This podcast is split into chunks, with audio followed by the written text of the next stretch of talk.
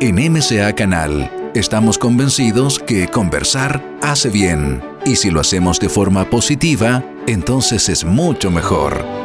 A partir de este momento, Edgardo Fogel te invita a una amena y profunda charla. Esto es Conversando en Positivo, un momento de luz para compartir experiencias de vida por MCA Canal, resonando con el alma. 2021 estará liderado por el poderoso Búfalo Metálico, que será el encargado de diseñar los nuevos códigos de conducta en un mundo invadido por peligros invisibles. Evolucionar, crecer, despertar como humanidad, usar sin abusar de los recursos naturales, aprender de los pueblos ancestrales, derribando las fronteras de la ignorancia que nos trajo a este punto sin retorno. Esa será la tarea que debamos cumplir durante el presente periodo astral. Hola queridas amigas, hola queridos amigos, un abrazo pero súper grande, les habla Edgardo Fogel. Estamos iniciando un nuevo programa de Conversando en Positivo para hablar en positivo de esta nueva conciencia, de esta nueva humanidad que está floreciendo. Y para eso está una gran invitada, una gran amiga, ella es Ángeles Lazo, bienvenida. Gracias Edgardo, bueno. Como en los tiempos de la radio, cuando estábamos todos en persona. Pero bueno, estos son los nuevos tiempos cibernéticos. Pero también tiene, tiene la cosa buena es que podemos llegar a mucha más gente también. Sí, no, y a cualquier parte del mundo. Esa es otra cosa fantástica. Sí, bueno, sí. Hay que ver el, lado del vaso medio lleno, siempre. Eso sí. Así que bueno, que que leíste era, ah, es, lo de eso es tuyo, es tu libro, sí, lo que leí es del libro de Ángeles Lazo, que hoy se ha convertido, diría, en la astróloga más popular y de mayor venta, no solamente en Chile, Uruguay y otros países, con sus libros, el horóscopo chino, que viene ya, yo creo que publicando, ¿cuántos años viene publicando el libro? Ya son, a ver, eh, empecé, el primer libro lo saqué el 2002, 2000, 2002. Mira, casi 20 años. Sí, casi 20 años, qué increíble. ¿Cómo pasa el tiempo? Ahora, lo bueno de tu libro, Angelita Linda, es que tú siempre haces un análisis más completo, no es solamente cada uno de los animales, los signos, sino tú profundices. Y eso es lo que me encanta de ti, que empiezas a profundizar y podemos conversar de eso. Y me gustaría que partamos de eso, un poco preguntarte a ti, tú cómo estás, cómo has vivido todo este periodo del 2020, inicio del 2021, y, y cómo estás viendo todo este mundo tan caótico y por otro lado tan revolucionario, ¿no? Evolucionario. Sí, realmente Ahí tengo un visitante que pasó, ese es mi nieto. Hola, nieto. Eh, bueno, lo he pasado maravillosamente gracias a él. Eh, es que lo que pasa es que vivimos en una parcela en la playa, eh, que mi hijo hace cabañas, hace casa, entonces tenemos varias casitas y cada uno así somos como los pitufos, cada pues. uno en su casita. ¿Tú vives en Orcón? En Orcón. Y bueno, y tenemos huerta, perros, gatos, nietos, eh, mucho árbol frutal. Entonces, claro, súper bendita, la verdad, para haber pasado este tiempo de pandemia, que igual a mí se me, me cuesta la parte de, de estar quieta, porque como buena tigre, yo soy terriblemente patiperra, entonces normalmente en el año viajaba dos, tres, cuatro veces y esto, eh, yo creo que el primer año en mucho tiempo que no voy a ninguna parte. Pero bueno, de, más introspección, ¿no? Bueno, más introspección y, también más, eh, hay una cosa con la serenidad de, de no tener el plan de que te vas para no sé dónde y que tienes que después vas a no sé qué. Y yo soy bien buena para eso. Entonces, esta vez así era como, no, tengo que ir a ninguna parte. ha sido, bueno, sí, muy educativo en muchos aspectos. Eh, tranquilo en el sentido de no tener que ir a ningún lado, pero también por otro lado es, eh, es como es como extraña esta sensación de la pérdida de libertad, porque somos una generación, nosotros, eh, que hicimos lo que se nos ocurrió toda la vida, fuimos una generación tremendamente rebelde y, e independiente, eh, siempre viviendo como un poco al, al, perfil del sistema, nunca demasiado conectados con lo que se suponía que había que hacer.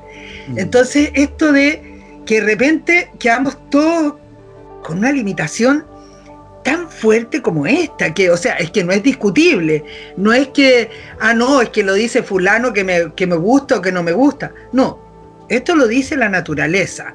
Mm. Entonces, como, paren, stop, deténganse. Yo sabía, yo sabía, Edgardo, que venía algo tremendo. algo lo dijiste ya. Lo decía incluso, lo dije en mi libro, que venían estas epidemias, pero nunca pensé que era una sola grande para todos. claro. Eso es impresionante. Pero por otro lado, también pensando que esto tiene la, la, cosa única que por primera vez en la historia, que yo sepa, nos pasa a todos. Mm. Entonces, ya no es que, pucha, estos pobres gallos ahogándose en el Mediterráneo, o estos otros pobres bombardeados en Irak, y qué pena más grande esto que se mueren de frío, de calor, de hambre. Sí, qué lástima. Pero tú seguías tu vida. y claro, te podía dar mucha pena, pero tú seguías tu vida. Entonces, esto que no, primero vimos los chinos, ah.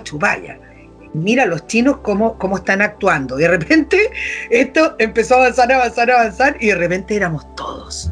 Entonces, esta sensación global que eh, ya supera toda la lógica ya pasa más arriba de la economía, de la política, de, la religión, de todo. Esto, esto es lo que nos está entregando este nuevo paradigma. Porque yo recuerdo que cuando iba avanzando en los años, como siempre voy como uno, unos meses anticipada, entonces voy como corriendo antes y asomándome al futuro unos meses antes para cada libro que voy haciendo. Yo generalmente lo estoy entregando a principios de agosto, entonces eh, voy varios meses antes. Sí, pues tenéis que... todo esto de la pandemia, yo la veía como varias epidemias primero, antes incluso también lo del estallido social, que no era solo aquí, tenemos que estar presentándose en muchas partes. Y fue como, fue como el anuncio de que otra cosa venía, porque la astrología china es muy sabia en esto del estudio de los tiempos. Entonces, tenemos que eh, cada 60 años el tiempo vuelve a repetirse en una nueva frecuencia. Esa, es la esencia de la posibilidad de estudiar el futuro que es mirando al pasado. Entonces teníamos que en el año 60, 60 años atrás del 2020, eh, había, claro, cambiado el paradigma totalmente de la humanidad, pero no de esta manera tan brutal. ¿ah? Cuando, cuando empezaste a hacer una hijipita. Eh, yo, claro, bueno, en realidad era niñita todavía, pero... Eso no, pero ya en los 70, te digo, ya entrando los 70. Claro, claro, yo el 60, claro, el 60 tenía 9, 10 años. Pero ya era bicho raro, eso sí te puedo asegurar. Ya, se veía venir. Y claro, lo que pasa es que yo me fui a Europa a los 18, lo que en Chile no era nadie habitual. En ese tiempo ir a Europa era casi como ir a Marte. O sea. ¿Te fuiste sola? Me, me fui a casar, pero después me reventé y no me casé. No te creo, sí. Es que bueno, me dejaron ir porque me iba a casar, porque mi papá si no, no me dejaba ni por broma. Pero eh, era en serio la cosa, me iba de anillo y toda la cosa. Y en realidad era un chiquillo encantador, maravilloso. Mira, que distinto hubiera sido mi vida si me hubiese casado realmente. ¿Dónde? ¿Qué parte? ¿Qué país? A España. Él estudiaba. O sea, que eh, pololeábamos de antes. Entonces él se fue a estudiar a España. Y la idea era que yo no podía vivir sin él. Entonces mi papá se compadeció y me dejó irme en este plan matrimonial que también implicaba estudiar, porque para mi papá eso era súper importante. Bueno, no hice ninguna de las dos cosas, ni me casé ni estudié. ¿Y por qué no te casaste? ¿No te gustó en ese momento allá? ¿Qué, qué pasó? No me gustó la idea de casarme. Sabes que, bueno, si te digo, las mujeres tigres somos terribles en ese aspecto. Hasta el día de hoy sigo siendo así. Ah. En realidad, haciéndole el quite como a los compromisos, así como que me asfixian un poco. Entonces, bueno, yo creo que este muchacho era maravilloso. Yo todo lo que, nunca más lo vi en mi vida, ah, pero todo lo que supe de él era, era un tipo increíble. Era súper maduro, súper serio, demasiado para mí, que soy muy chacotera, yo, toda la vida. era, igual así de chacotera y todo. Peor, ahora yo soy casi seria. era mucho peor. Claro, pasó que nos fuimos al sur de España con la idea que íbamos a trabajar. Y yo siempre iba peloteando casarse un poco después, porque encontraba que eh, como que recién nos estábamos como conociendo, me daba como cosa eso de casarse. Pero ya, nos fuimos a trabajar y yo eh, empecé a ver a los hippies. Estos hippies que venían de Tánger y pasar, los empecé a encontrar entretenidísimos. y, empecé a entender que yo estaba mucho más cerca de esto que de todo otro, de casarse, trabajar y todas esas cosas terriblemente fome para mí. No, no me gustó para nada. Entonces ahí empezamos como a, a distorsionarnos ya con el pololo hasta que ya yo creo que él de haber tenido unas ganas locas de darme una patada en el trasero y que me fuera lo más lejos posible, porque lo de haber tenido enfermo al pobre, que trataba de hacer una vida normal. Y yo no, no estaba eso. Entonces. ¿Cómo, te conectaste? ¿Cómo te conectaste en ese momento? ¿Te empezaste a conectar con estos temas más trascendentes, con la conciencia, sí? Yo creo que, eso fíjate que yo creo que fue siempre, porque viene una cosa como bien familiar. ¿ah? En, mi, en mi familia hay mucho erudito, mucho, mucho escritor, eh, mucho pensador. Entonces, toda esta, toda esta cosa, porque tú, yo crecí en una casa que habían libros hasta en el baño, o sea, donde tú fueras habían repisas del libro. Hasta el día de hoy estoy tratando de ordenar los libros que lee mi papá, que son muchos, y en varios idiomas. Eh, mi abuelo era un escritor muy conocido, por Olegario Lazo en su época. Ah, claro, sí, lo leíamos en, el colegio yo me sentía lo más orgullosa. Bueno, y todo. Entonces era eh, esta cosa de, de, los libros, era algo tan cercano para mí que leí mucho desde muy chica. Y esa era la, ansiedad de la aventura que tenía, de la emoción. Claro, porque al principio no empieza con Salgari, pero después ya me fui poniendo más profunda. y ya cuando llegué a Yogananda y este, la autobiografía de un yo, y ahí ya me dio vuelta la cabeza. Y, muchas cosas mágicas que iban pasando. ¿ah? Cuando, bueno, estuve un año en ese, a los 18, cuando volví, volví totalmente en otra de lo que era Chile, porque además volví de una manera muy estrafalaria, porque no, no tenía cómo volver y eh, no quería tampoco dar mi brazo a torcer a mi papá que me mandara un pasaje ni nada. Entonces, justo en ese tiempo, había un, eh, un cónsul de Chile eh, que era muy simpático, y él nos dijo, andábamos una pila de cabros medio locos, que todos éramos amigos y andábamos por ahí dando vueltas, yo creo que lo, tenían, lo teníamos un poco preocupado. Entonces nos dijo, oye, el que se quiera volver a Chile gratis, tengo un amigo que tiene una compañía de barcos mercantes y, tiene un, eh, un camarote desocupado en un viaje a Chile. Estamos hablando del año 69, imagínate. Eh, bueno, al final ningún otro se embarcó, pero yo soñaba con estos viajes en barco. Duraba un el viaje. ¿eh? Sí, por largo, claro. Era como ser marinero, que yo era una cosa que lo encontraba fascinante. Bueno, al final la única que se embarcó fui yo.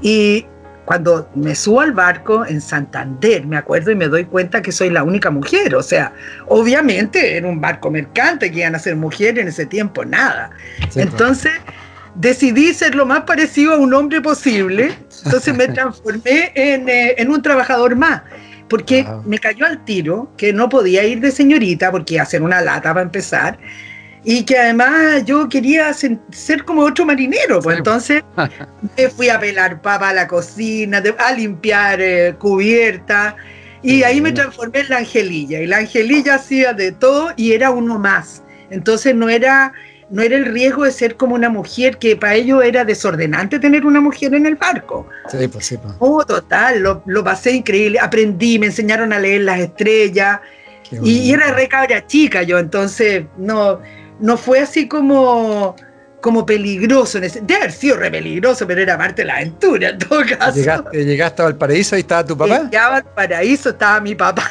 bastante molesto esperando, pero feliz que llegué entera.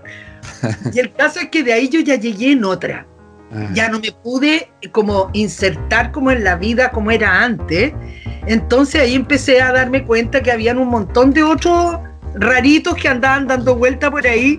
Me encontré con un amigo de, la infancia y entre todos nos juntamos y nos arrendamos un departamento en Villavicencio, que era, era así como el centro del sí, de la época. Sí, total, por al lado del parque ahí.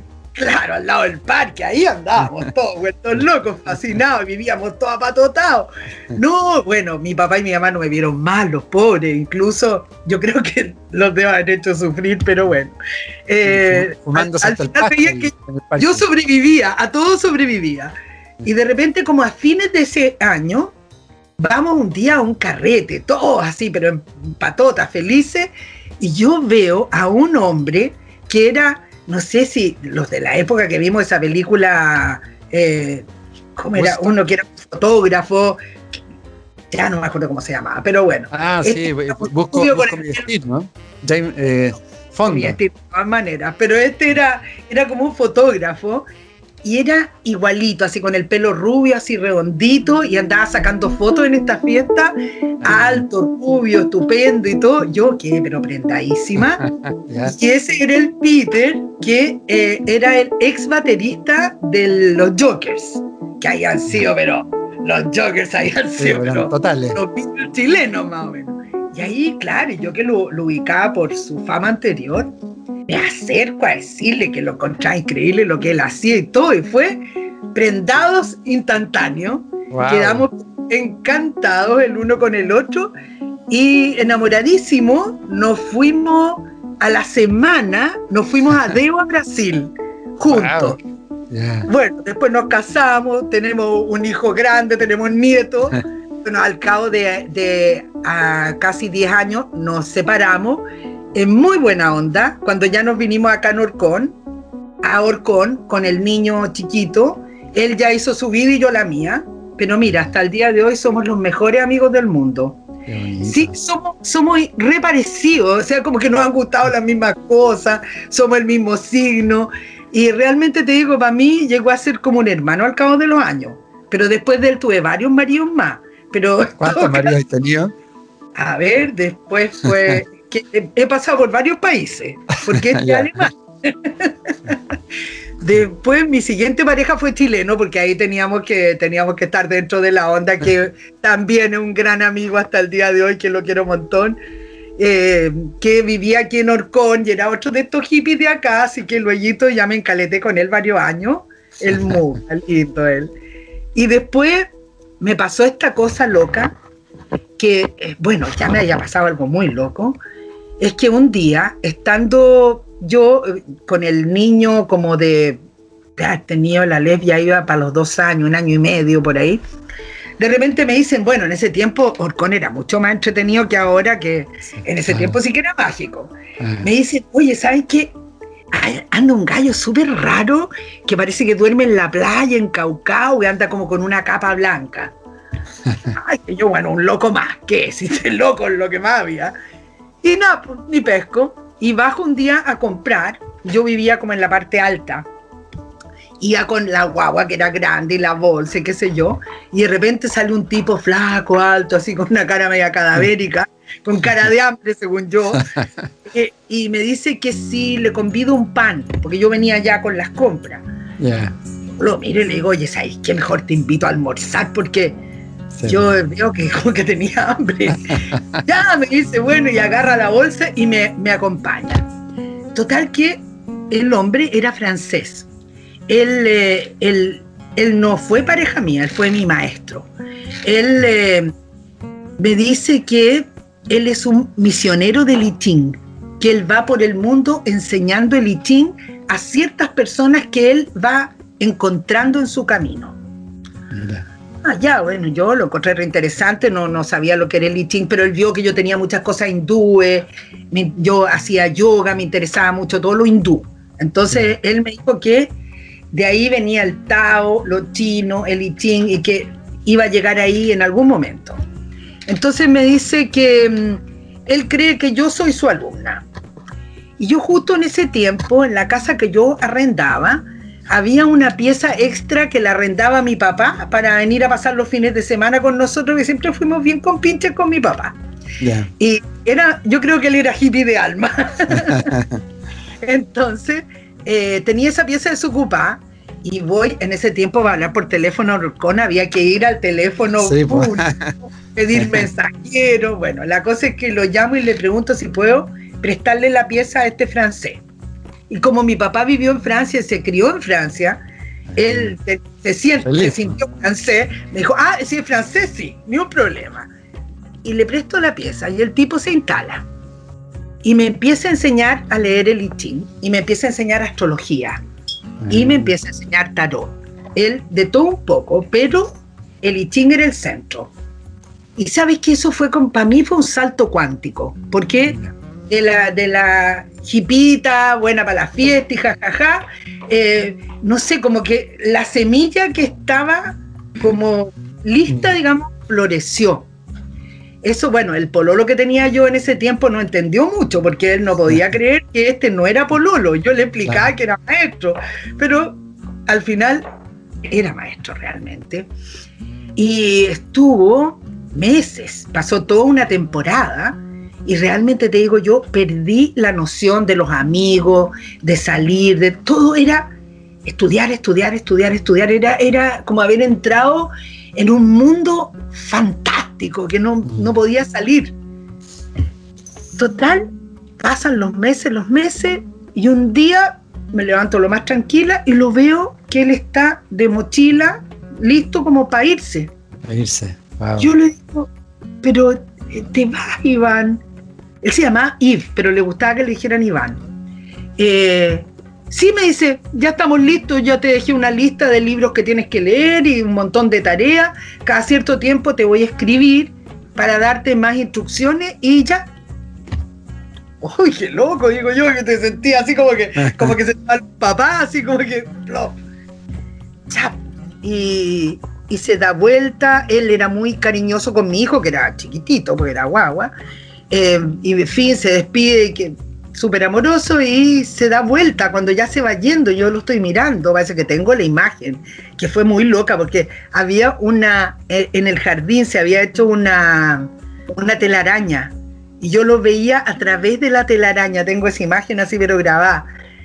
Y se da vuelta así, como despidiéndose y me dice: Prepárate, porque en dos años más te vas a morir.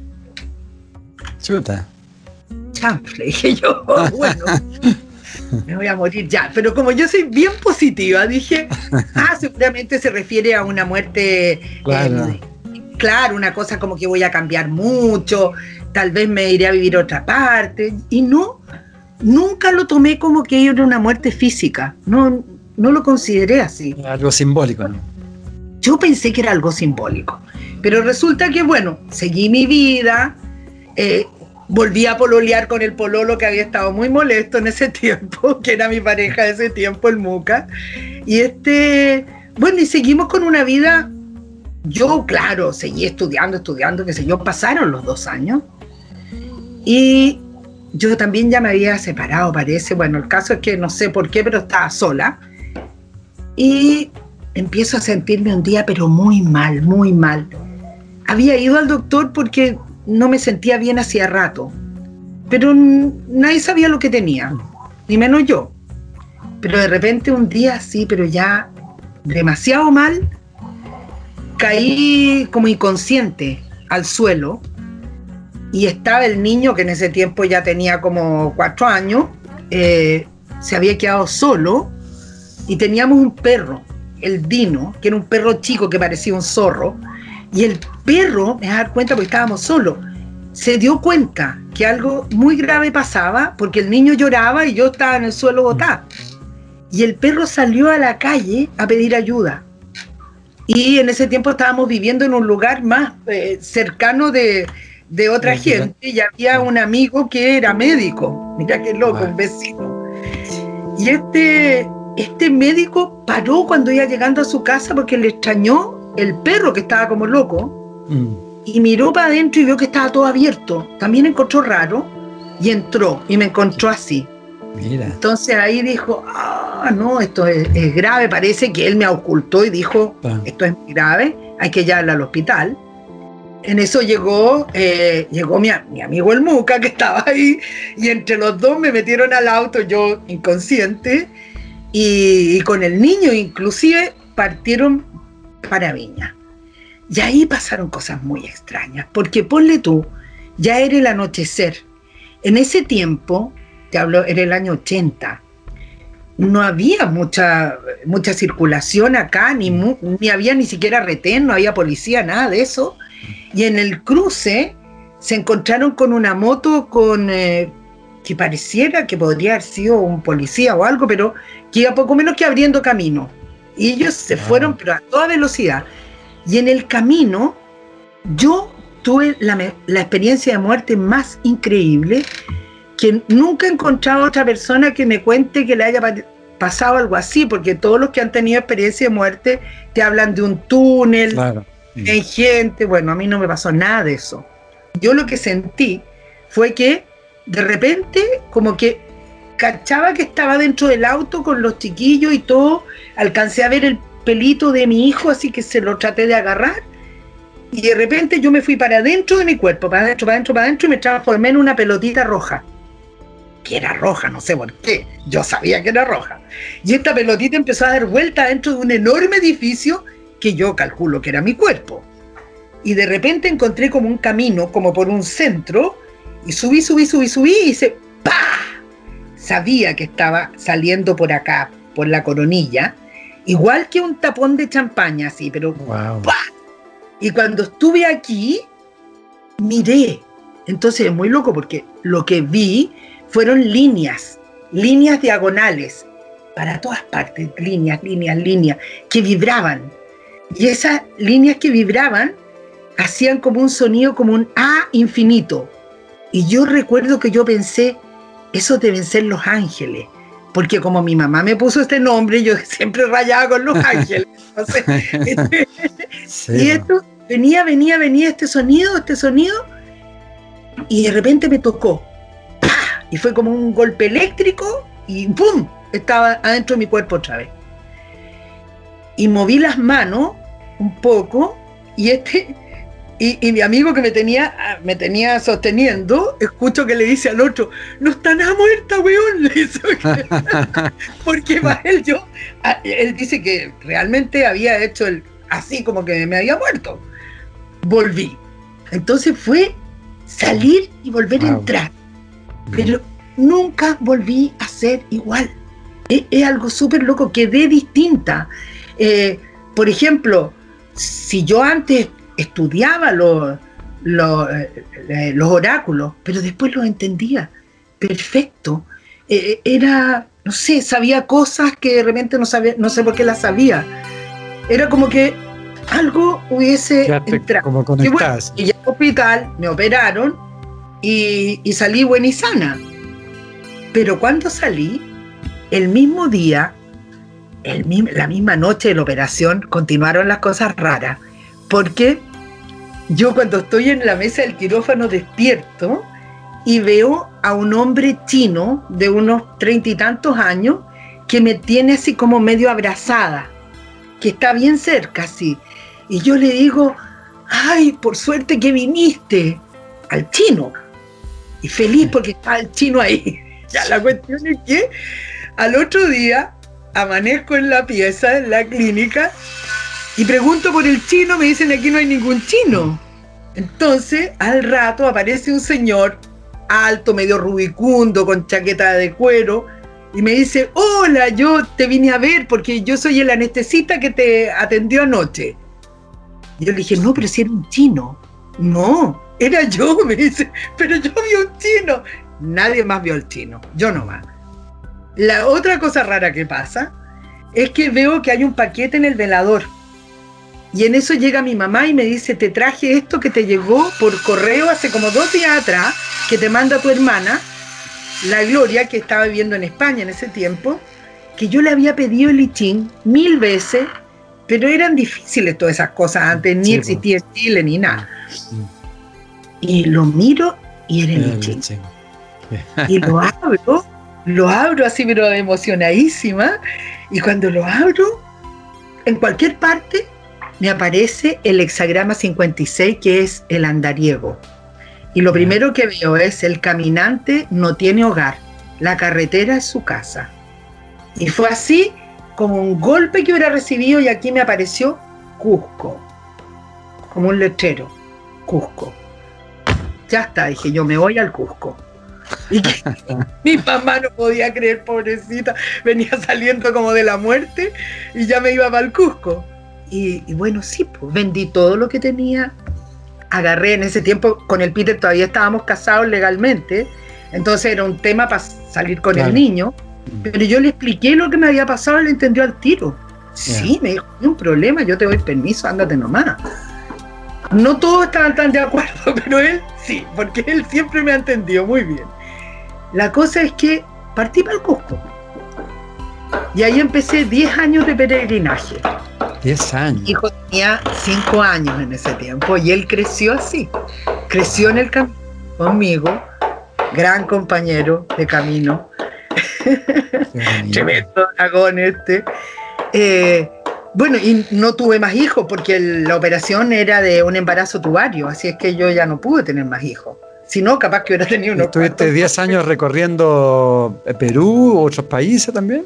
¿O estuviste Perú, ahí? Bolivia y Brasil. No, fue como un periplo. Perú. Bolivia, Brasil, volví a Chile, pasaba un poquito en Chile y volvíamos Perú, Bolivia, Brasil y de nuevo para acá. Así, ahí, ahí ya te convertiste en una, una bruja total ya. ahí sí, pues ahí me, ahí me recibí de bruja totalmente porque ahí profundicé todo el tarot porque me encontré con mucha gente, si los maestros estaban en el camino. Sí, Empezando al llegar a Cusco, me encontré con un grupo de gente de españoles. No, y antes me junté con dos amigos chilenos, un amigo y una amiga, que por su cuenta habían recibido el mismo mensaje de distinta manera que yo, pero iban con el mensaje que había que llegar a Cusco. Y, nos fuimos los tres. Y al llegar allá, ya como que cada uno empezó a buscar su camino y yo me encontré con estos españoles y me invitaron a participar de un proyecto de poner un- una tienda en Cusco como, como un lugar para guiar a los viajeros. ya. De ahí resulta que todos estos eran expertos en el tarot. Entonces, con ellos perfeccioné el tarot, que yo todavía era bien principiante. Claro. Y empezamos a, a- a hacer comunidad. Después dejamos ese restaurante, nos fuimos a vivir al Valle Sagrado. Y del Valle Sagrado después fue un tiempo, ya nos fuimos a la selva. Después estuvimos eh, un año en la selva en un proyecto totalmente acuariano. Que vivir en la selva no es nada fácil. Sí, seguro. Mira, seguro. al único que no le picaba ni un bicho era mi hijo. Que increíble, él se manejaba increíble porque los niños se habitúan, no sé. Sí. A mí, a mí no me quedó ni un bicho que no me picara, pero todos me picaron, todos. Salí hecha un San Lázaro de, de la selva, pero con mucha experiencia. Y después vinieron las montañas, Bolivia, el Titicaca, después Brasil, después vuelta para Perú. Diez años. Y, Wow. y en cada lugar era una escuela más y otra escuela más y otra escuela más. El- la astrología china me llegó en Brasil. En Brasil. Me enamoré de la astrología china y fui como, en cierto modo, eh, envolviéndola con la otra astrología solar Sí, pues. tradicional. Tú lo haces precioso. De hecho, tenía unos libros antes donde No, si va a relacionaba. salir ahorita, va a Ah, salir es, es maravilloso En cuando juntas la- la- la- los, los dos, por los dos signos de chino y La occidental. doble astrología va a salir porque sabes que estoy re contenta porque este año empecé a trabajar con Random House, con Penguin Random House, con un editor que un gallo encantador y una gente buenísima onda, feliz bueno. trabajando con ellos. Y ellos van a sacar el de la doble astrología ahora en abril. Ah, Así que- maravilloso. 144 combinaciones. No, sí, muy pues, bien. sí, pues. Oye, tremenda, tremenda historia. Ah, no, sí, yo tengo pensado escribir una novela. Y- O sea, de y- hecho tengo hartos capítulos escritos, que es así como un poco como las nueve revelaciones, porque no era yo nomás. O sea, somos un grupo. Ahora ponle tú, la otra, la otra chilena, que éramos las dos chilenas, ella vive en Ibiza. La otra que era importante del grupo, ella vive en Escocia, es escocesa y ella participa de Findhorn. No sé si has oído hablar de Findhorn. No, es un lugar, es una, es la comunidad más antigua que existe acuariana en, eh, Escocia, que son gente que viven absolutamente en la era acuario hace muchos años. Después tengo otros dos que están en Brasil, en distintas partes. Eh, otro que está en las Canarias. Bueno, nos repartimos. y, yo, y yo volví a Chile, nunca entendí por qué tenía que volver a Chile, pero tenía que volver a Chile porque parece que era acá lo que me tocaba a mí. Sí, pues. Siempre, sí, yo, yo nunca entendí esa parte, pero era así, era, mira, jamás en otro lado hubiera hecho el camino que he hecho acá. Todo como se dieron las cosas, que la televisión, que los medios. Eso, mira, no sé, fue todo tan mágico como, como todo, como ahora, toma todo esto que aprendiste y ahora entrégalo. Eh, sí, pues ya llegó el momento. Es para todos, no es para ti nomás. Sí. Y bueno. qué maravilloso, qué bonito. ¿Y tuviste muchas, tuviste experiencias con plantas maestras también en esos tiempos? Claro, totalmente. Cuando vivíamos en el, eh, en el Valle Sagrado, eso era tradicional. Todo el mundo eh, hacíamos trabajos eh, de, grupos grandes de gente con San Pedro, ayunando muchos días. De hecho, nosotros lo íbamos a buscar a Bolivia y después volvíamos y lo preparábamos todo con canciones. La gente, los chamanes del, lugar también nos enseñaron. Eh, también después estaban, más que nada fue el San Pedro, pero mucha gente del grupo también se fueron a Brasil con la ayahuasca, mm, a una comunidad que es muy conocida, que son eh, en Río Branco, en Brasil, que es mucha gente que hasta el día de hoy viven ahí y que ellos viven en torno a su trabajo con la ayahuasca. Es casi como una religión. Mm. Eh, pero fíjate que eso también, Edgardo, es curioso porque también tiene su tiempo. Sí, pues, hay, un, hay un tiempo y después ah. como que ya no, no te hace ninguna falta. Ya, ya viste lo que tenías que ver. Exactamente. Y, e inclusive yo tampoco nunca he inducido a nadie a que siga ese camino a no ser de que lo decían por cuenta propia, mm. porque creo que es algo tan personal. Sí, cierto. Es como que tus maestros te lleven o no te lleven. Así es, sí. Es fuerte, ¿ah? no es así nomás. Un poco lo que decía Claudio Aranjo, lo que tú estás diciendo. En el fondo, si llega el momento, vale la pena porque logras dimensionar otra realidad. Pero. Es, es, una realidad aparte, tal como. Eh, bueno, en esos años. Es que nosotros éramos seguidores total de la, de la ah. escuela Castaneda, era ah. como la guía que usábamos. Entonces, cada vez que salía otro libro, ahí partíamos todos detrás de Castaneda. y bueno y así de dura la cosa, ¿ah? porque en realidad para los que han leído los libros se darán cuenta que no era así tan ah. fácil nomás. O sea, uno pasaba uh, por el cielo y el infierno de pronto. De verdad. Bueno, al final igual Carlos Castaneda le hizo a don Juan, perdón, don Juan le dice a Carlos Castaneda que, que no es necesario estar tomando ningún tipo de plantas para llegar a, otros planos dimensionales. Hay gente que no lo necesita, que, que tienen la evolución necesaria. Él decía que mientras más idiota éramos, más teníamos que tomar, porque para que se nos pasara la idiotez. Eso decía don Juan. Y es verdad, entonces yo creo que después por eso ya no necesitas nada, porque ya se te ha ido pasando la idiotez de la, de la, primera juventud. Sí, es bueno, es bueno, es bueno decir estas cosas, porque de repente esto se transforma como una cosa media turística y creen que es un juego y ahí, ahí se encuentran que no es un juego y es peligroso. Espérate cuando, cuando te da una patada, cuando no tienes, no estás preparado, no estás ayunado y, estás en la dimensión, sí mm. que olvídate cómo podéis pasarlo de mal. Eh, eh, visita al infierno, pero directo. Y hay que estar con guías, porque no es así nomás. Eh, no, realmente es fuerte. Esas son son iniciaciones grandes que hay que hacerlas realmente con mucha preparación y nunca solos, jamás. de todas maneras. Puede ser grave. Maravillosa tu vida. Después vamos a seguir profundizando, pero y que un poco con lo que tú estabas contando, eh, ¿cómo? Porque en esos tiempos uno ya también aspiraba a lo que se está viviendo hoy día, ¿no? De alguna otra forma, en, el hipismo, todo, uno quería un mundo de mayor conciencia y tal como decías tú antes de, comenzar a contar tu historia, es que hoy día tenemos la posibilidad de estar viviéndolo eh, así, concretamente. ¿Cómo ve esa relación de, una era pisciana a una era acuariana? ¿Cuáles son las diferencias? ¿Cómo, cómo se plantean?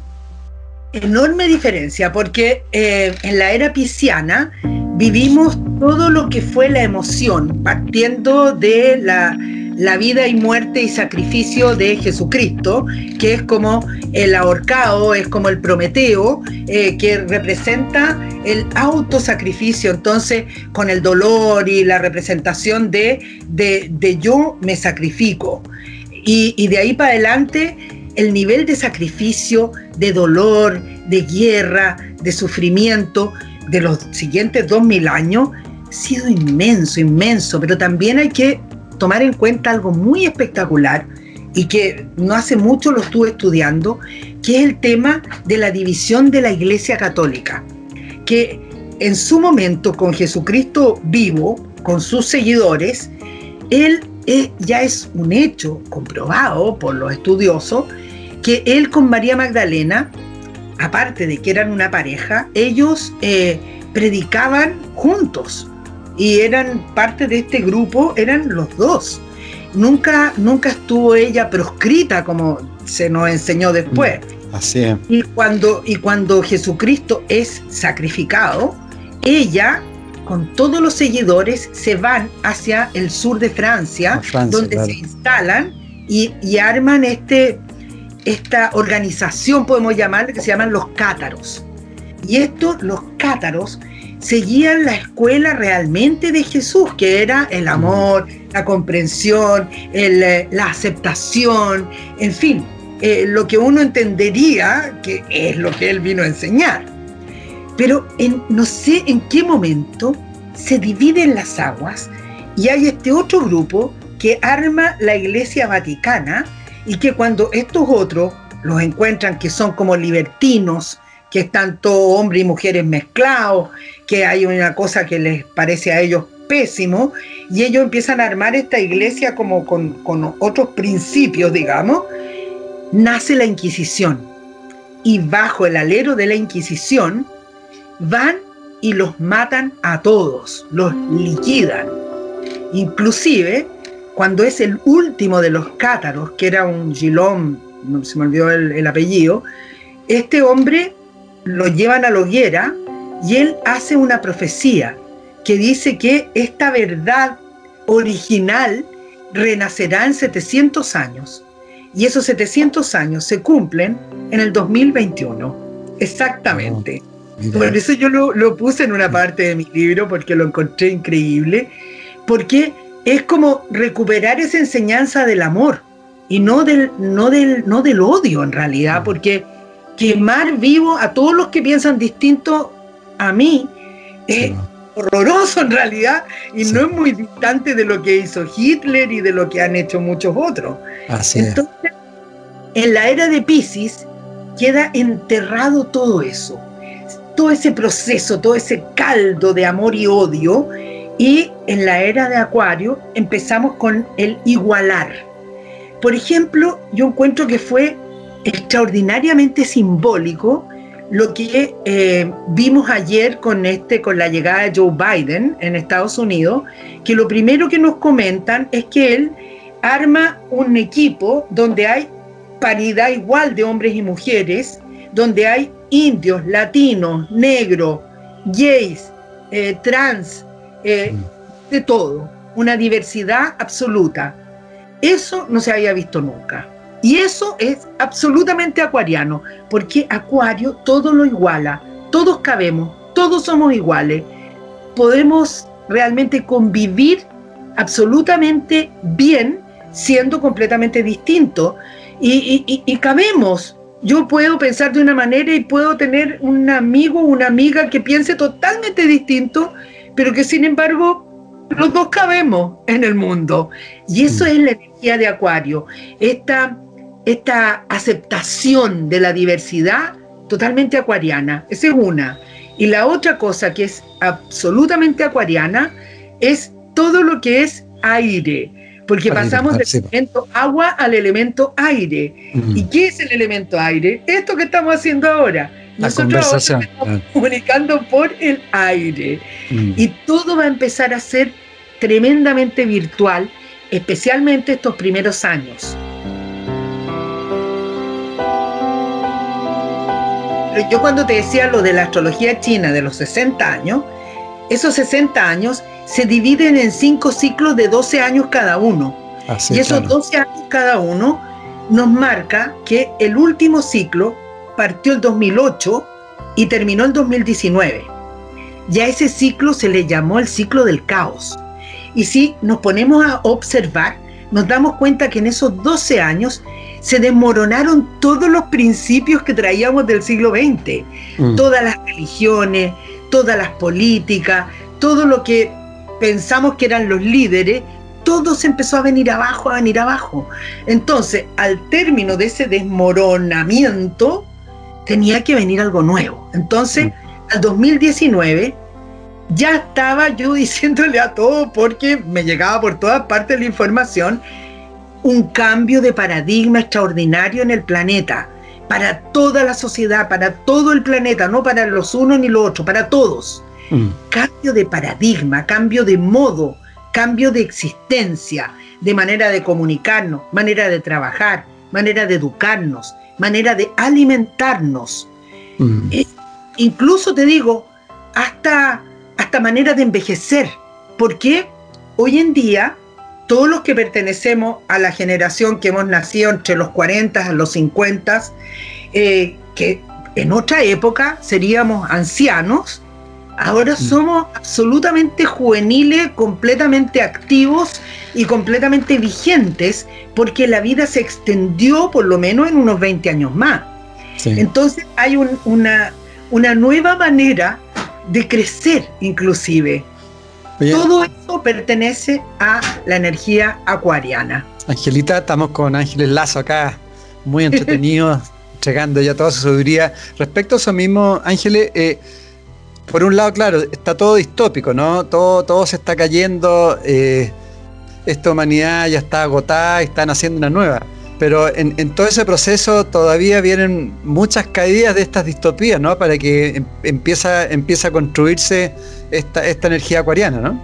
Es que exactamente lo que estamos comenzando a vivir, Edgardo, porque esto comenzó ahora, según los chinos, del ratón al jabalí. Son los 12 años.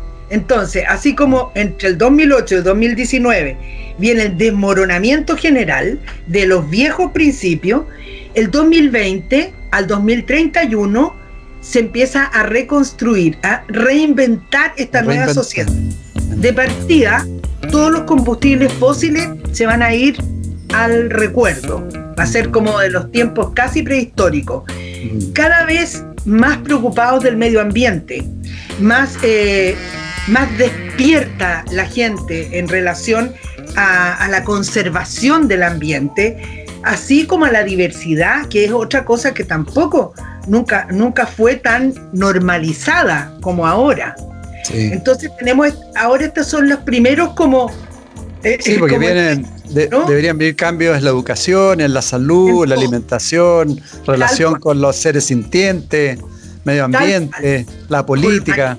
absolutamente, la relación con los animales, porque viene un cambio en la alimentación. Entonces, no es que en la cadena alimenticia toda la vida unos animales se han comido a otros. Así que no es que se va a dejar de, mm. comer por completo, pero se va a hacer de otra manera.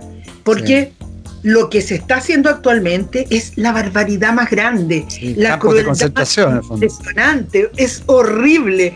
Eso eh, cuando, cuando los animales mueren en el terror y en el dolor, es lo que le están transmitiendo a, quien después se lo va a comer. Entonces, esa conciencia que, por ejemplo, los judíos tienen eso de la, comida kosher, que es la comida de los que no, no mueren sufriendo. Exactamente. Esa es una conciencia que era de unos pocos, pues puede ser que después sea de todos. Mm. Y no solo eso, la forma de rechazar todos estos venenos que se, les, se están usando, todo todas estas barbaridades que se han estado usando últimamente, cómo, cómo se mata a la gente con los, con los agrotóxicos, etcétera.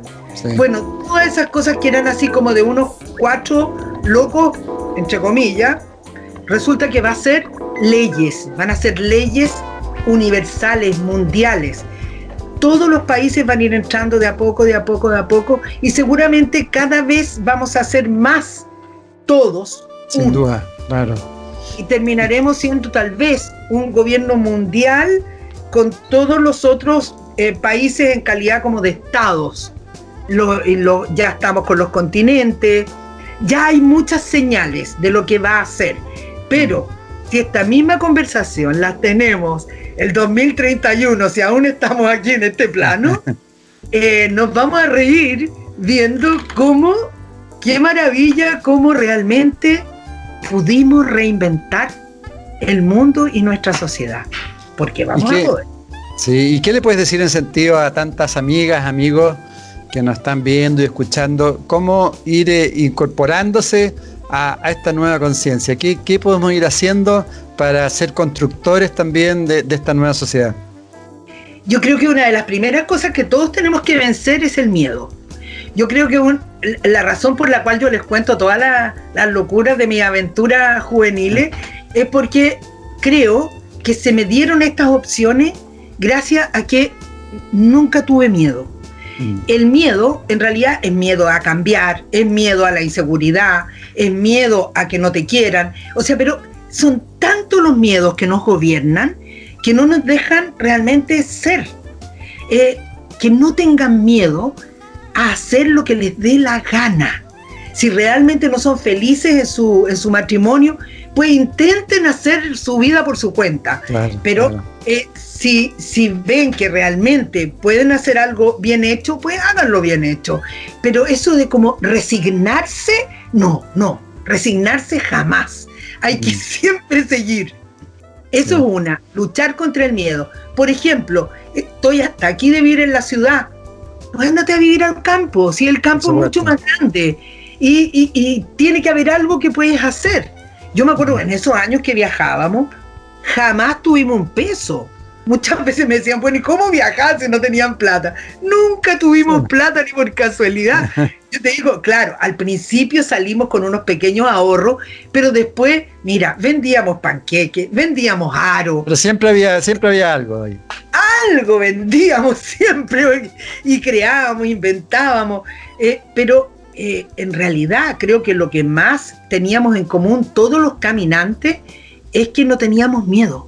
No teníamos miedo de tener que dormir de repente en la carretera, de, tener que pasar dos días sin comer. No teníamos miedo. Entonces eso nos permitió eh, realizar esta, estas múltiples enseñanzas y aventuras y, y qué sé yo, procesos. No quiere decir que todos tengamos que hacerlo, pero cada uno en la medida de su realidad, yo te digo, si vencemos el miedo, ya tenemos la mitad del camino logrado. Y otra cosa, que ser felices no es una utopía, es un derecho. Y ser felices es posible, simplemente haciendo lo que nos gusta hacer. y se puede. Lo mejor de todo es que se puede. Así que si no les gusta lo que hacen, cambien, atrévanse. De todas maneras, justamente te iba a hacer esa acotación respecto al mundo del trabajo, que hasta el día de hoy todavía la mayoría de los seres humanos trabajan en, áreas que, de fondo no les gusta y por lo tanto están puros sobreviviendo nomás.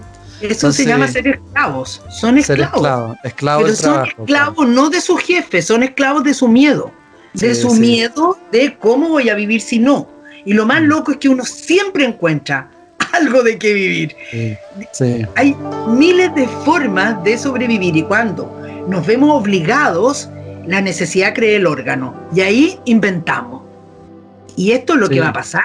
Te digo, que este año del búfalo vamos a tener mucho problema con el tema de la cesantía y la gente ahí ya no va a tener que hacerlo porque lo decidan, sino porque no les quede otra. Mm. Porque el empleo tradicional va a estar muy escaso. Entonces hay que empezar realmente a improvisar y a imaginar y a crear. Reinventarse, ¿no? Exactamente. Tú hablabas en tu libro, por ejemplo, que el búfalo metal representa también el orden, la disciplina, el esfuerzo, el trabajo. Eh, y eso va a hacer que, y tú hablas también que el búfalo viene a ordenar todo el desastre que ha dejado la rata infectada. Así es. Vamos a regresar a la naturaleza, la familia, la austeridad. Año de reorganización, año de soltar, de aceptar el cambio, tomar decisiones, perdonar, dejar rencores, más apertura y mucho empuje. Tal cual, tal cual. Así va a ser. Y tenemos que tomarlo de esa forma porque en realidad lo están generando los tiempos. Y mira, es mm. tan sabia esta astrología china, porque cada animal te trae su, energía.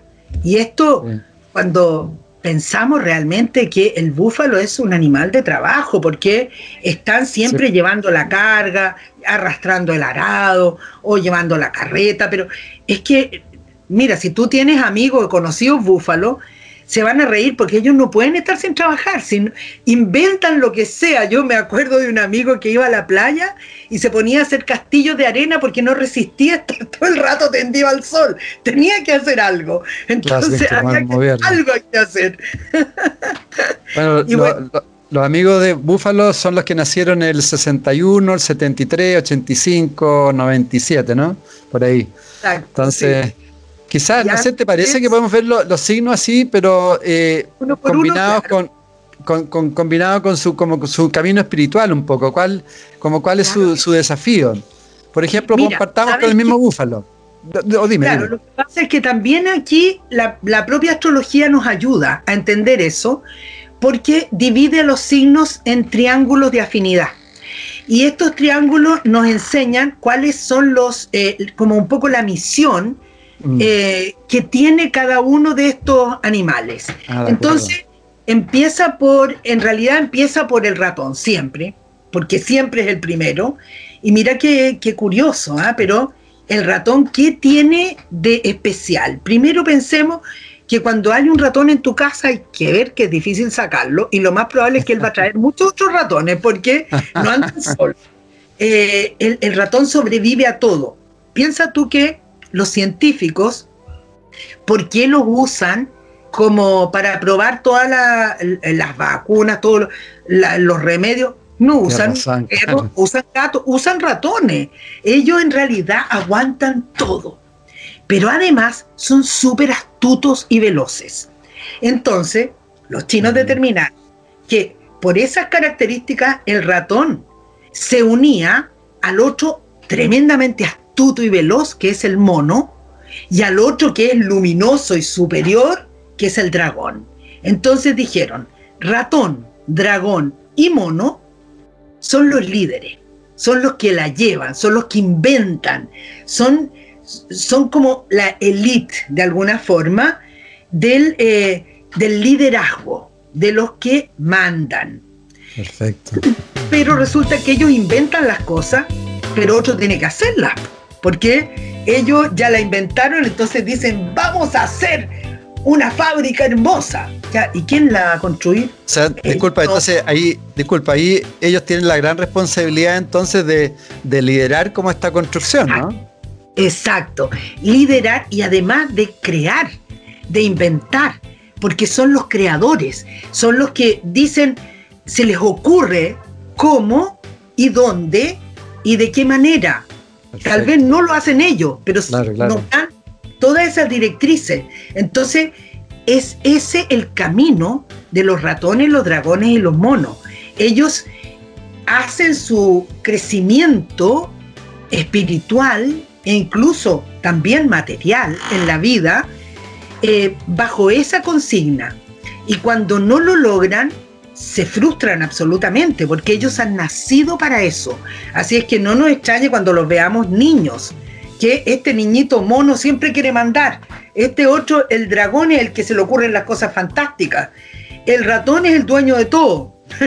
pero siempre son los dueños de... Dependiendo con el elemento que tienen es que le dan más fuerza o menos fuerza, ¿no? O sea, un mono fuego es distinto... o lo direcciona, claro. un mono de fuego es, distinto a un mono, no sé, de madera, por ejemplo. Completamente distinto porque eh, direcciona esa energía de la que estamos hablando, cuando son de metal, va al intelecto. Entonces son genios intelectuales. Ellos inventan y crean intelectualmente. Pero si son de agua, esa, esa creatividad va a la emoción, porque los de agua son los emocionales, son los que entienden el sentimiento y la emoción. Eh, y entonces esas tendencias las encaminan hacia lo emocional. Los de madera son muy interesantes porque la madera, el quinto elemento, es el único elemento vivo. Es un elemento que está mutando constantemente porque no es una leña, es un árbol. Entonces, tiene ramas, se le caen las ramas, tiene frutos, se caen, las hojas vienen, van, está siempre mutando. Entonces, los que son de madera son los más creativos, son los más los que tienen las ideas más espectaculares y, y realmente sorprenden.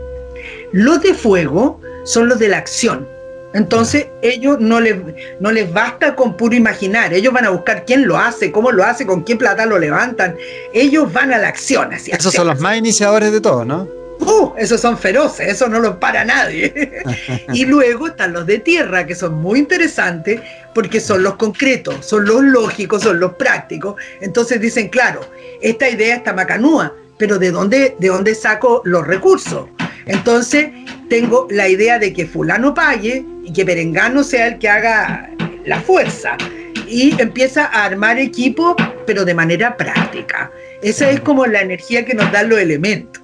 Perfecto. Pero después viene el segundo triángulo de afinidad.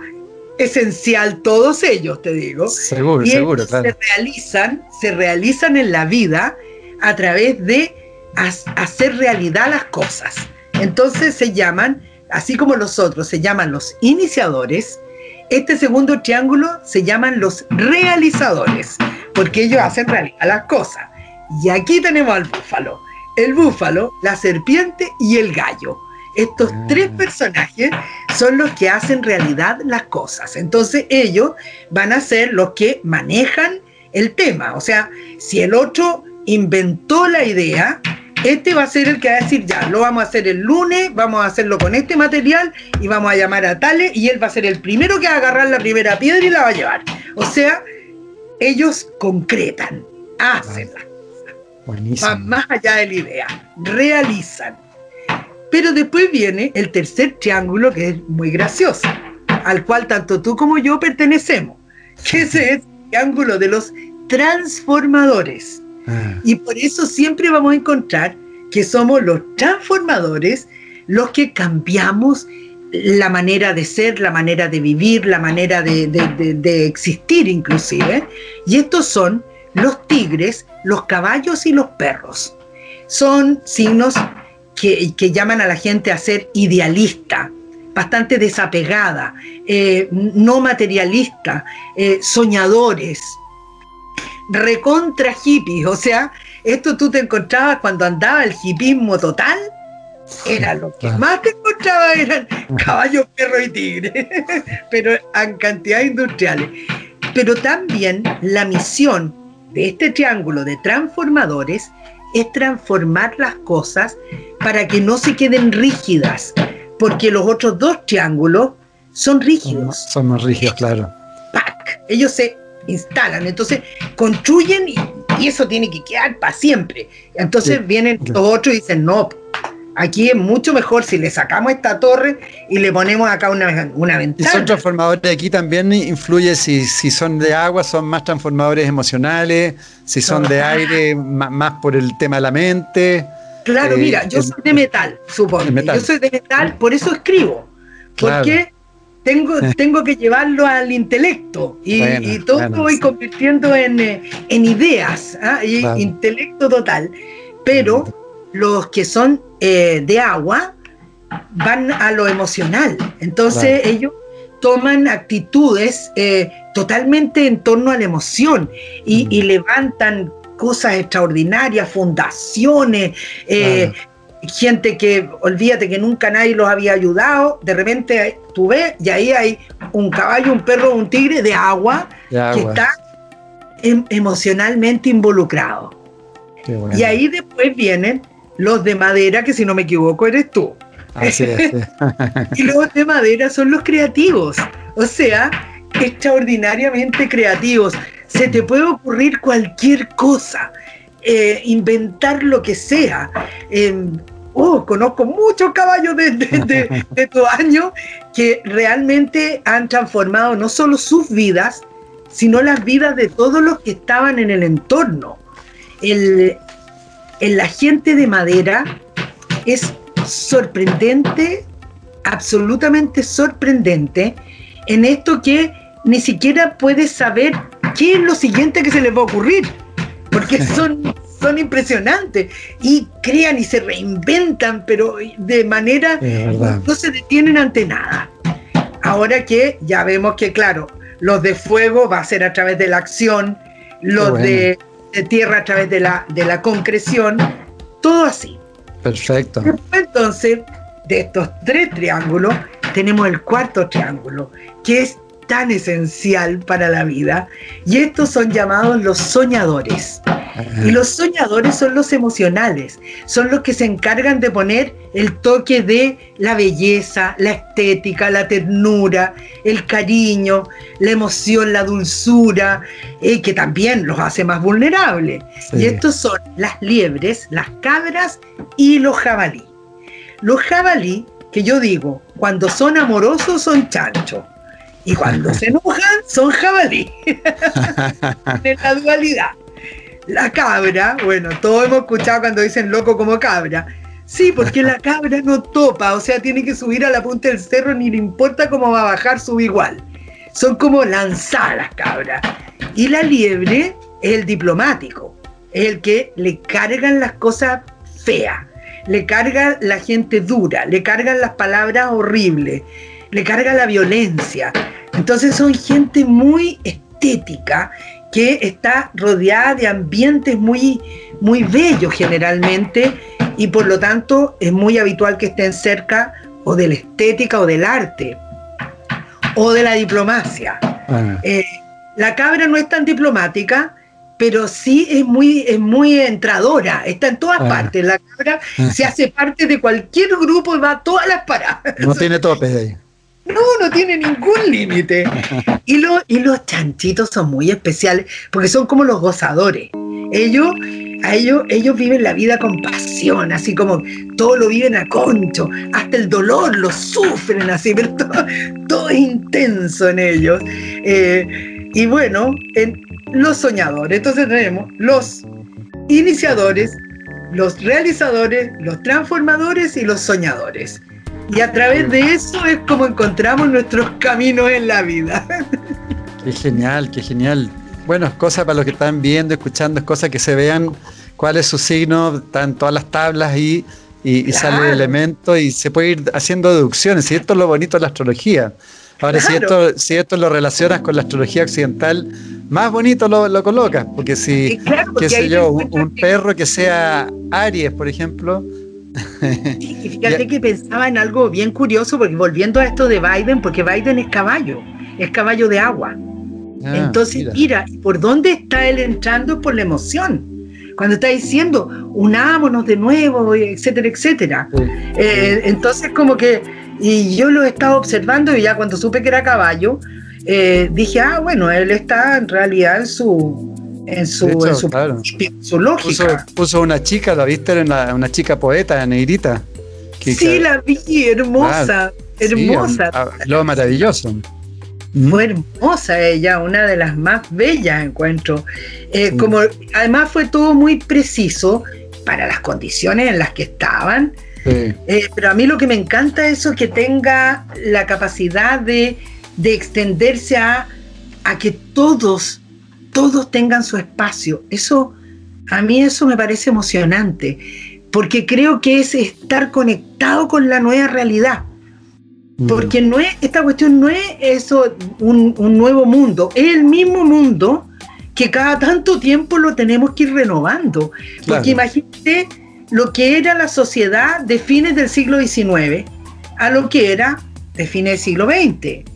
Entonces nosotros que estamos ahora estamos en los inicios del siglo XXI, obvio que estamos recién pispando lo que va a ser el resto del siglo.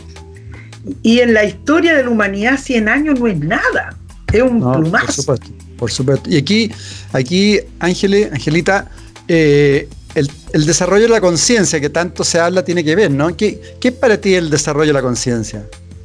Es el darse cuenta, por ejemplo, de la... Em, a ver, ¿cómo decirlo? Como de la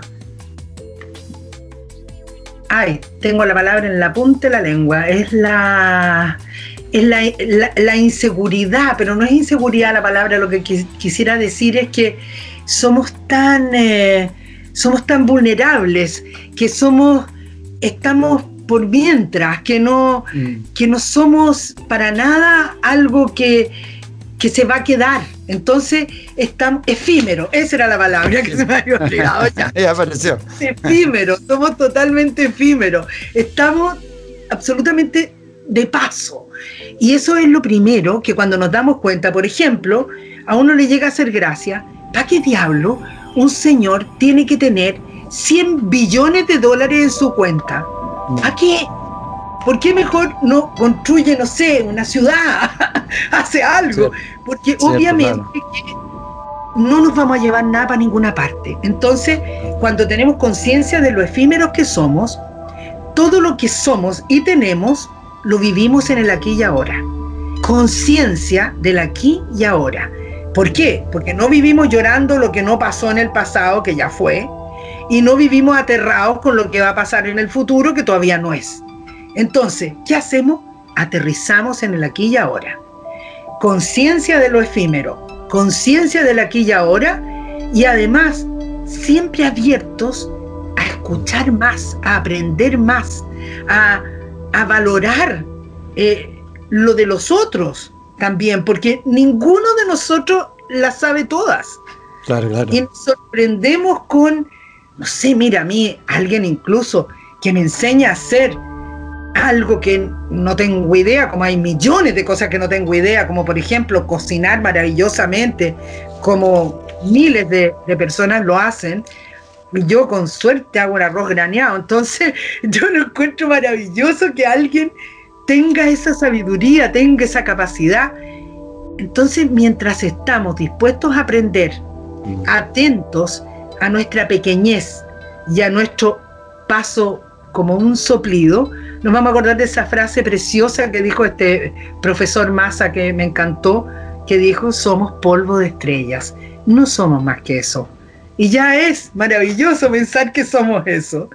Yo te digo, yo con mi experiencia de muerte, de haber visto esas líneas, que eran solamente energía, como casi eléctrica, ni idea lo que vi, pero, pero sé claro que vi algo muy importante. Eh, eh, de hecho, he estado leyendo acerca de la teoría justamente de las líneas de un físico japonés.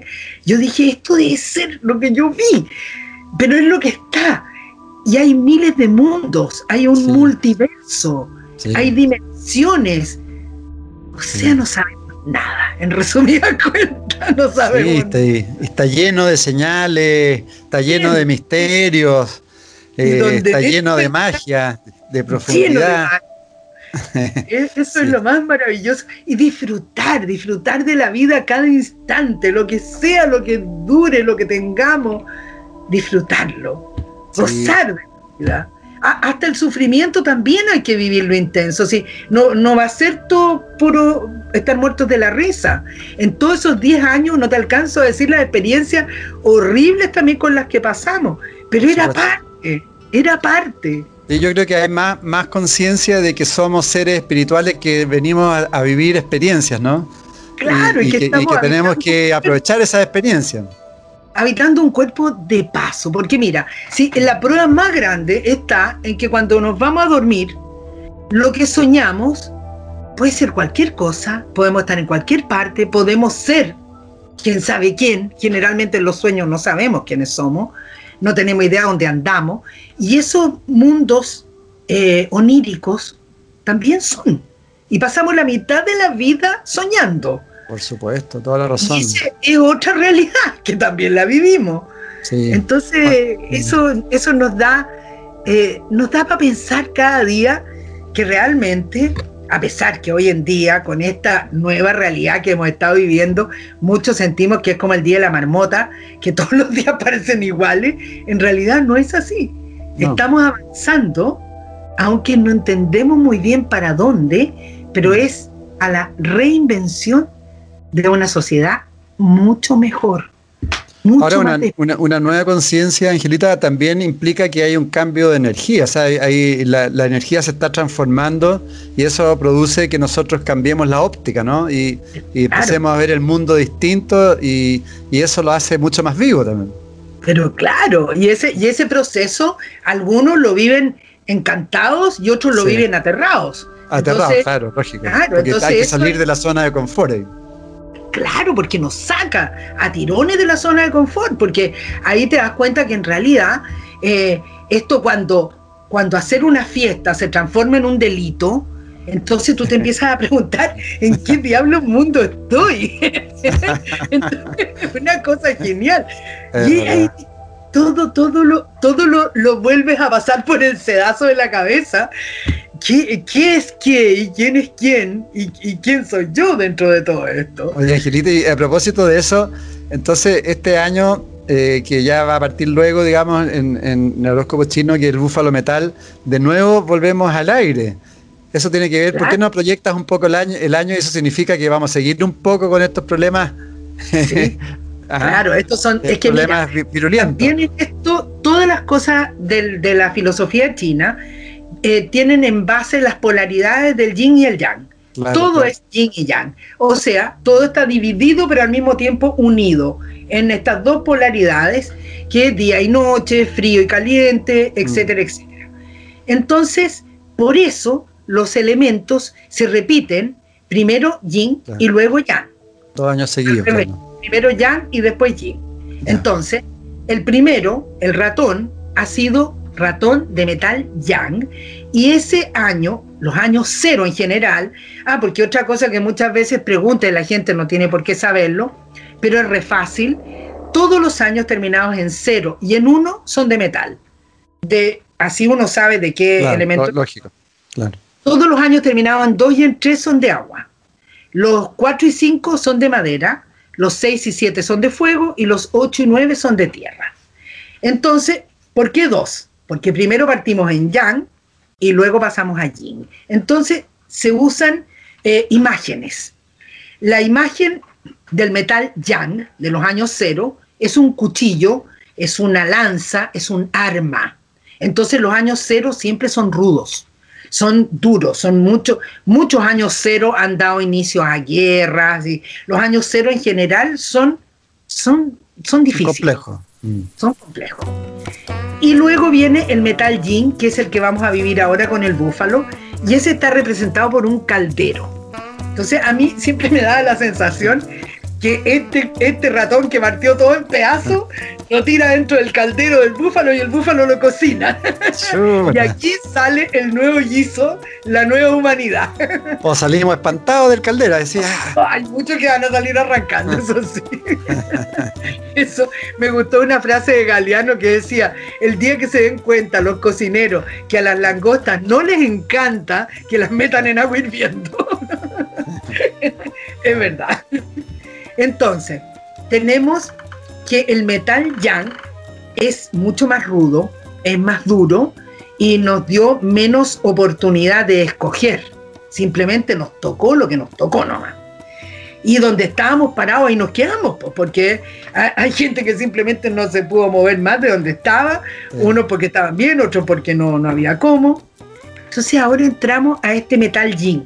Nuevamente es el intelecto, nuevamente es el aire, por lo tanto, seguimos en este plano de, conectarnos a través de lo aéreo. Mm. Eh, la cosa de la educación, yo te diría que este año van a seguir con, lo, con la escuela online, es lo más probable, al menos en un, alto porcentaje de tiempo, los estudiantes van a estudiar a través de, este medio. Eh, los periodistas van a hacer sus entrevistas por este medio, los los enamorados van a enamorar por este medio, siempre que les toque estar en lugares lejanos, y se va a como como que se va a volver, se va a normalizar, digamos, mucho más. Ya no va a ser una cosa como rara, sino que va a ser, va a ser lo, que, lo que es, va a ser normal. Eh, pero al mismo tiempo va a haber mucho más conciencia eh, de que necesitamos readaptarnos. Y esto va a ser por medio del tema del trabajo, que es el pic que tiene el búfalo, que es el gran trabajador. Entonces, ¿Qué pasa cuando tanta gente se queda sin trabajo y están más o menos en el mismo lugar físico? Rápidamente empieza el tema de las ollas comunes, que ya empezó pero después van a ser las huertas comunitarias, después va a ser el trabajo comunitario, después va a ser todo esto, hacen no sé qué y se lo pueden eh, eh, cambiar con los de allá que hacen otra cosa que también les sirve. Entonces va a empezar ahora el intercambio y todas estas nuevas maneras de, de manejarse dentro de la nueva economía que empieza a cambiarnos la cabeza durante este año del búfalo nos va a ir mucho por ahí. Y también porque tiende a las tribus. Y las tribus no se forman solas, se forman por unidad de intereses o de necesidades. La gente se reúne o porque viven donde mismo, o porque piensan parecido, o porque les interesa algo parecido, pero tienen que tener cosas comunes para que se armen estos como núcleos. Mm y va a ser algo que naturalmente se va a producir a lo largo del año del búfalo. Entonces, para cuando lleguemos al 2022, esto ya va a estar todo bastante más ordenado, porque de verdad que el búfalo nos va a ordenar. Y luego vienen los años de agua. Entonces vamos a organizar las emociones que van a estar bastante alteradas, porque después de dos años de metal, la así. Claro. Entonces vienen ahí dos signos bien especiales, que son el tigre y la liebre, con el agua. Y en el agua también las imágenes son distintas. La primera agua que trae el tigre es una oleada. Entonces es como, wow, medio, medio potente, así es un agua fuerte, así algo de tsunami un poco. Pero después viene con la liebre el agua calma. Entonces ahí ya no empezamos ya cada vez vamos como asentando más. Después cuando vienen los años de madera, el primer año, que ahí va a ser el dragón, eh, es, un, es un árbol grande, es un roble, un pino, es un, una araucaria, un enorme árbol grande, duro, firme. Entonces ya empezamos como a estabilizarnos de alguna manera, y, pero como todavía es rígido, el segundo año, que va a venir con la serpiente, es la madera, claro, ahí va a venir la, madera yin, que son los bambú, el, bosque de bambú. Ah, que se mueve con el viento, ah. que es flexible, entonces se empieza como a acomodar. Luego, en los años de fuego, que ahí va a venir después de la serpiente, va a venir el 3, 4, claro, va a venir el Claro, ahí vienen el caballo y la cabra. Y esos van a venir en fuego. Entonces, esos van a ser años en que todo lo que no quedó claro en los años anteriores, ahí va a quedar claro. Porque si alguien tenía que pelear, ahí va a pelear. Si alguien tenía que terminar algo, pues ahí lo va a terminar. En el primer año, Yang es, un, es una antorcha. Y el segundo año, Yin es una lámpara. En los anteriores años de fuego, yo me acuerdo que eso, la lámpara, fue un año que dijimos, o sea, todo sale a la luz. Y ahí se empezó a ver la cantidad de estafas, de robo, de todos los chamullos que estaban pasando, salieron a la luz. ¿Quién sabe para entonces qué pues, será lo que se tiene que iluminar? Pero algo se va a iluminar ahí con esos dos, con el caballo y la cabra. Y luego, después van a venir el mono, y eh, el, claro, el mono y el perro. El 28 y 29. el mono y el gallo. Y esos van a ser los de tierra. Y ahí nos vamos a estabilizar. Y por último va a venir el, el perro y el jabalí. Y eso nuevamente van a ser de metal. Entonces, ahí en el año 31, claro. Recién vamos a ver cerrado porque son los 12 años del gran cambio. O sea, el 2030, el 2030 deberíamos estar ya más, mucho más asentados. A ella no nos tienen que dar tan fuerte. Esperemos, esperemos. Para el 2031, este, este nuevo mundo, por lo menos te digo, el tema de los combustibles, ese va, ese va a desaparecer más o menos en la mitad del ciclo. Mm. Eso, pero te digo, así como llegó el petróleo a la historia humana, igualito se va a ir. Porque piensa tú que llegó antes de que descubrieran que había petróleo debajo de la tierra y que servía para todo lo que sirve, antes usaban el aceite de ballena. Y, era lo que había. Yo me acuerdo cuando leíamos Moby Dick, que al final termina cuando dicen ya no vamos a necesitar a las ballenas porque dicen que han encontrado aceite debajo de la tierra. Y ahora eso va a cambiar nuevamente. Ese fue otro cambio de paradigma anterior, siglo XIX. Qué entretenido, qué, aportador. bueno, hay que prepararse para, para este año. Si quiere, podrías dar los, últimos consejos o palabras que, bueno, vienen a cada fuertes cambios. ¿Mm?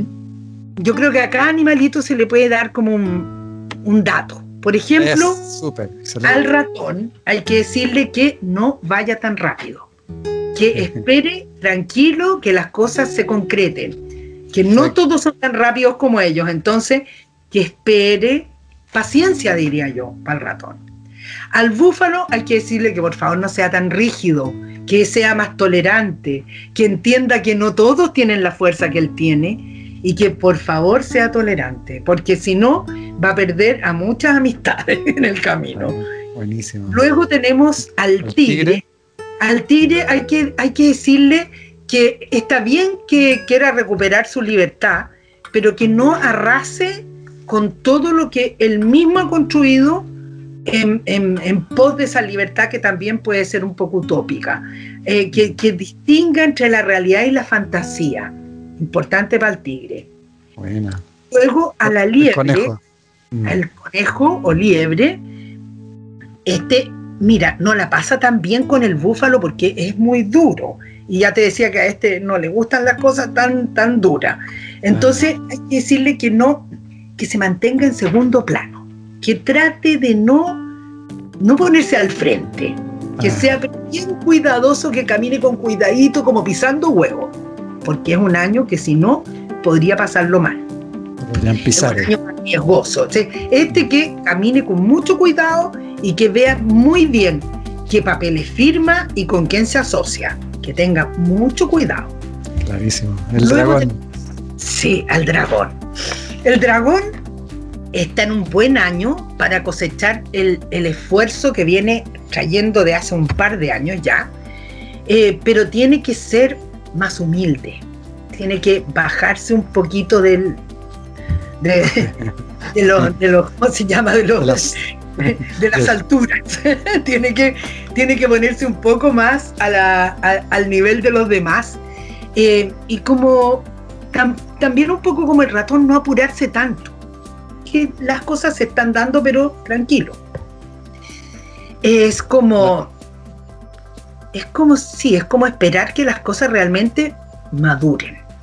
Luego tenemos... La serpiente. La serpiente. La serpiente tiene un súper buen año. A la serpiente con el búfalo le va regio. Entonces la serpiente lo que tiene que hacer es aprovechar la oportunidad cuando venga. Que no, no, no espere a que venga después. Que al tiro agarre la que viene que sea, este tiene que ser rápido. Se abrió la puerta, ¡pa! Que pase de una. ¿Ah? No, no se quede viendo que a lo mejor pues son cuidados a la serpiente. Que tome la oportunidad. que aproveche la oportunidad cuando venga. Luego, el caballo. El caballo. El caballo vivió su año opuesto con el ratón y no es un año fácil porque se le mueve el piso de lo lindo a uno en los años opuestos. Y eh, yo diría que el, caballo lo que más tiene que aprovechar es eh, cultivar todo lo que se ha ganado. que no, no tiene que regalárselo a los demás, porque en, general el caballo regala todo. Entonces, no, que se, que se quede con lo que le corresponde y que lo disfrute, que no es necesario que, que tenga que estar como devolviendo la mano todo el tiempo. No, yo diría que este año eh, tiene un año bastante más tranquilo que el anterior, así que tiene que disfrutarlo. A la cabra sí que hay que decirle que ande con cuidado. A la cabra, pero que ande pero piolita, porque el búfalo pierde la paciencia con la cabra y, la, la, puede tratar mal. Así es que la cabra lo que tiene que entender es que su vida está cambiando y que las cosas se van a dar distinto de lo que solían ser. Que acepte los cambios, sobre todo, que no se aferre al pasado. Eso le diría Aceptación. A la Totalmente. Y no aferrarse. En la tendencia, así, agarrarse. No, soltarse. Los monitos ahora. Los monos, los monos tienen un buen año, eh, con muchas oportunidades, pero tienen que tener un cuidado bárbaro de no romper las reglas. Porque acuérdate que el búfalo es de reglas y le gustan las reglas y al mono no, no, no es de los que las respetan mucho. Entonces eh, puede echar a perder todo si se, eh, bueno, si se va más allá de los límites. Eh, tiene que ser súper respetuoso de las reglas. Si él contempla eso como una ley todo el año, le va a ir súper bien. Pero si empieza a romper reglas, le va a ir mal con el búfalo. Así que respetuoso para el monito. Luego tenemos al gallo. El gallo, otro que está beneficiado por el búfalo. El gallo yo creo que más que nada tiene que tratar de no ser tan orgulloso. Tiene muchas razones para hacerlo, pero yo diría que la humildad le va a venir bien este año. Que, que se dé cuenta que en realidad todo lo que tiene también en parte tiene que ver con la ayuda de otros. Entonces, que él no, no necesariamente es un ser superior, que se ponga a la altura de los demás, diría yo, y sea más humilde. De esa forma le va a ir mucho mejor. Luego tenemos al perro. Los perros, fíjate que tienen harta tendencia a bajonearse, como que de repente ven todo negro y uy, como la autoestima un poco baja de repente, ¿no? Sí, se deprimen cualquier cantidad y encuentran que todo está mal y ven el vaso ya medio vacío, vacío entero. No, tienen que, tienen que entender que este año les está dando la oportunidad de cambiar en muchos aspectos y que eso no significa un problema, significa una oportunidad. Entonces yo les diría que sean positivos que piensen en positivo y no en negativo, eh, que sean optimistas. Y eso les va a ayudar mucho, mucho, mucho para tener un buen año. Y por último, a los chanchitos. Fíjate que los chanchitos lindos son una ternura, pero son también de una pasión de repente que es tanto que como que angustian a los demás. Entonces, que, vivan, que vivan su vida con, con moderación porque en los años del búfalo es mejor ser moderado. El búfalo, esta cosa de los extremos, no es una cosa que le guste. Entonces, que se mantengan así como eh, piolita, en general te diría liebres, cabras y jabalí, el triángulo de los soñadores, el que más cuidado debe tener con el búfalo, que puede ser muy pesadito. De repente, cuando le viene la de poner en orden a la gente, pasa a llevar los sentimientos de estos otros que son tan emocionales. Así es que son los tres que tienen que tener más cuidado de no, de no pisarle los callos a nadie, tener completamente encaminadito. De esa manera sobreviviremos todos. Qué bueno, qué excelente. Bueno, entonces para todos y todas un año de bastante trabajo, yo creo que moderación, tal como tú dices, ser más sencillo también, más humilde, eh, aceptar, ¿no? La aceptación, reinventarse también. Estábamos entrando en un nuevo mundo. Claro, y tenemos que dejarse confiar, lo que tú decías, confiar en la vida también, ¿no? Dejarnos llevar, porque también es una cosa así como bien, vienen cosas nuevas, vamos, o sea, no, no tiene que ser todo como yo creo, así voy a observar primero, es como con el clima, uno amanece y, ve todo nublado, y la mayor parte de la gente dice el día está feo, no, el día no está feo, está nublado. Está nublado, cierto, cierto. Es nublado. Toda la razón, claro. ¿Qué es eso? A lo mejor uno piensa, ah, bueno, pero cuando está nublado, no hay tanta gente en la playa, entonces rico, voy a la playa. O cuando está nublado, es mucho mejor para regar. Eh, o, para caminar. para ir a caminar sin que me cocine. Y hay montones de cosas que uno hace en un día nublado. No son los puros días de sol los bonitos. Entonces, eso es como adaptarse. Pues eso te decía mucho con el aquí y ahora, con la fluidez. Eh, de, es como es, eh, dejémonos llevar. Mm. Fluyamos, como el agua del río. Es bonito ese verbo, fluir. Sí, de verdad. Bonito y sabio. Qué bonito y sabio. Pucha, maravilloso. Qué lindo programa, qué rico.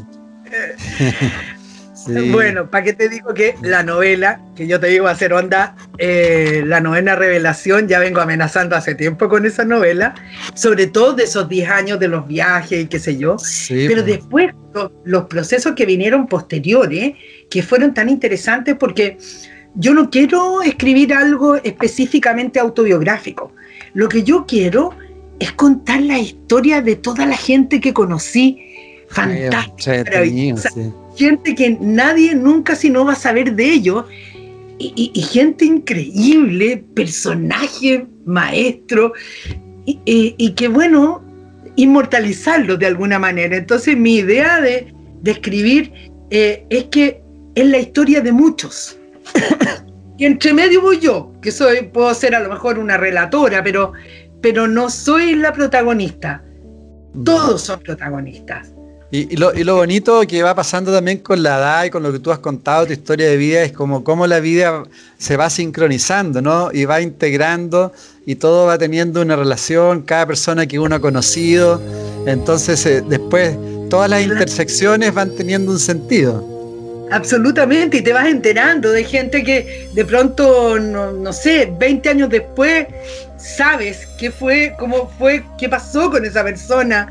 O incluso con los viejos amores, que eh, eh, yo en general siempre mantuve muy buena onda con mi expareja, eh, porque yo siento que cuando amaste a alguien, de alguna manera siempre va a ser especial en tu corazón. No importa que después se terminó, seguiste tu camino. Yo en el fondo siempre supe que iba a seguir sola. Yo, yo como que mi naturaleza es andar sola, no es andar en pareja. Eh, es como el tigre, pues si los tigres no se juntan, pero después cada uno parte para su lado. Pero, pero son grandes escuelas, las escuelas del amor. Se aprende mucho amando y, y siendo amado, pero, pero también se aprende mucho dejando ser y siguiendo, siguiendo tu propio instinto bueno, ya hay gente para todo. Hay gente que vive en comunidad, hay gente que vive en familia, hay gente que vive de a dos, hay gente que vive de a uno. Somos, como dijeron los chinos al, principio de, la astrología, la gente es parecida a los animales, pero hay uno parecido a los ratones, otro a los gallos, otro a los chanchos, pero hay uno muy raro que son igualitos a los dragones. Sí, es, muy bonito. Y todos los elementos, también uno va viendo las pruebas que va teniendo en la vida de acuerdo a los elementos, las pruebas del agua, con la emoción, las pruebas de la materia, con la tierra, las pruebas del fuego, con el impulso, la sexualidad, etcétera, la prueba del aire, con la palabra. La etapa de la vida, uno la etapa de la vida también va pasando por los elementos. Eh, no, es fascinante, es fascinante. O sea, eh, hay tanto que aprender, hay tanto que ver. Es, tan entretenida la vida. Encuentro yo. Es verdad. Bueno, deseémosle mucha, mucho, deseémosle mucho éxito y mucho amor a todas las personas, ¿no es cierto?, para este año, que tengan la fuerza, la confianza y el poder espiritual para, para seguir creciendo. Sí, y entender que en realidad todos somos uno. ¿sí? Mm. Lo, que nos pasa a uno nos pasa a todos. Y esto, eh, ahora más que nunca, estamos conscientes de eso. Entonces, en vez de estarnos empujando unos a otros, eh, tratemos de, entender esta diversidad de seres ah. tan, tan enorme que tenemos. Y bueno, eh, aprender a vivir todos con todos. Sí, pues. Y dejarnos llevar. Somos unidad en la diversidad, ¿no? Tal cual. Mm. Sí, somos todos uno. Sí, señor. Así es. Muchas, muchas, muchas gracias, linda preciosa. Gracias. También lo mejor para ti este año. siempre es muy entretenido conversar contigo y muchas gracias. Me encanta lo que haces. Creo que es súper importante esa e, es, es, entregar esa información a todos. Sí. sí. Así que gracias. Gracias a ti. Y gracias a todos por haber compartido este rato con nosotros y bueno, mandar mucho amor y mucha risa. Eso, que así sea. Muchas gracias. En MCA Canal estamos convencidos que conversar hace bien y si lo hacemos de forma positiva, entonces es mucho mejor. Edgardo Fogel te acompañó en una amena y profunda charla. Esto fue Conversando en Positivo, un momento de luz para compartir experiencias de vida por MCA Canal, resonando con el alma.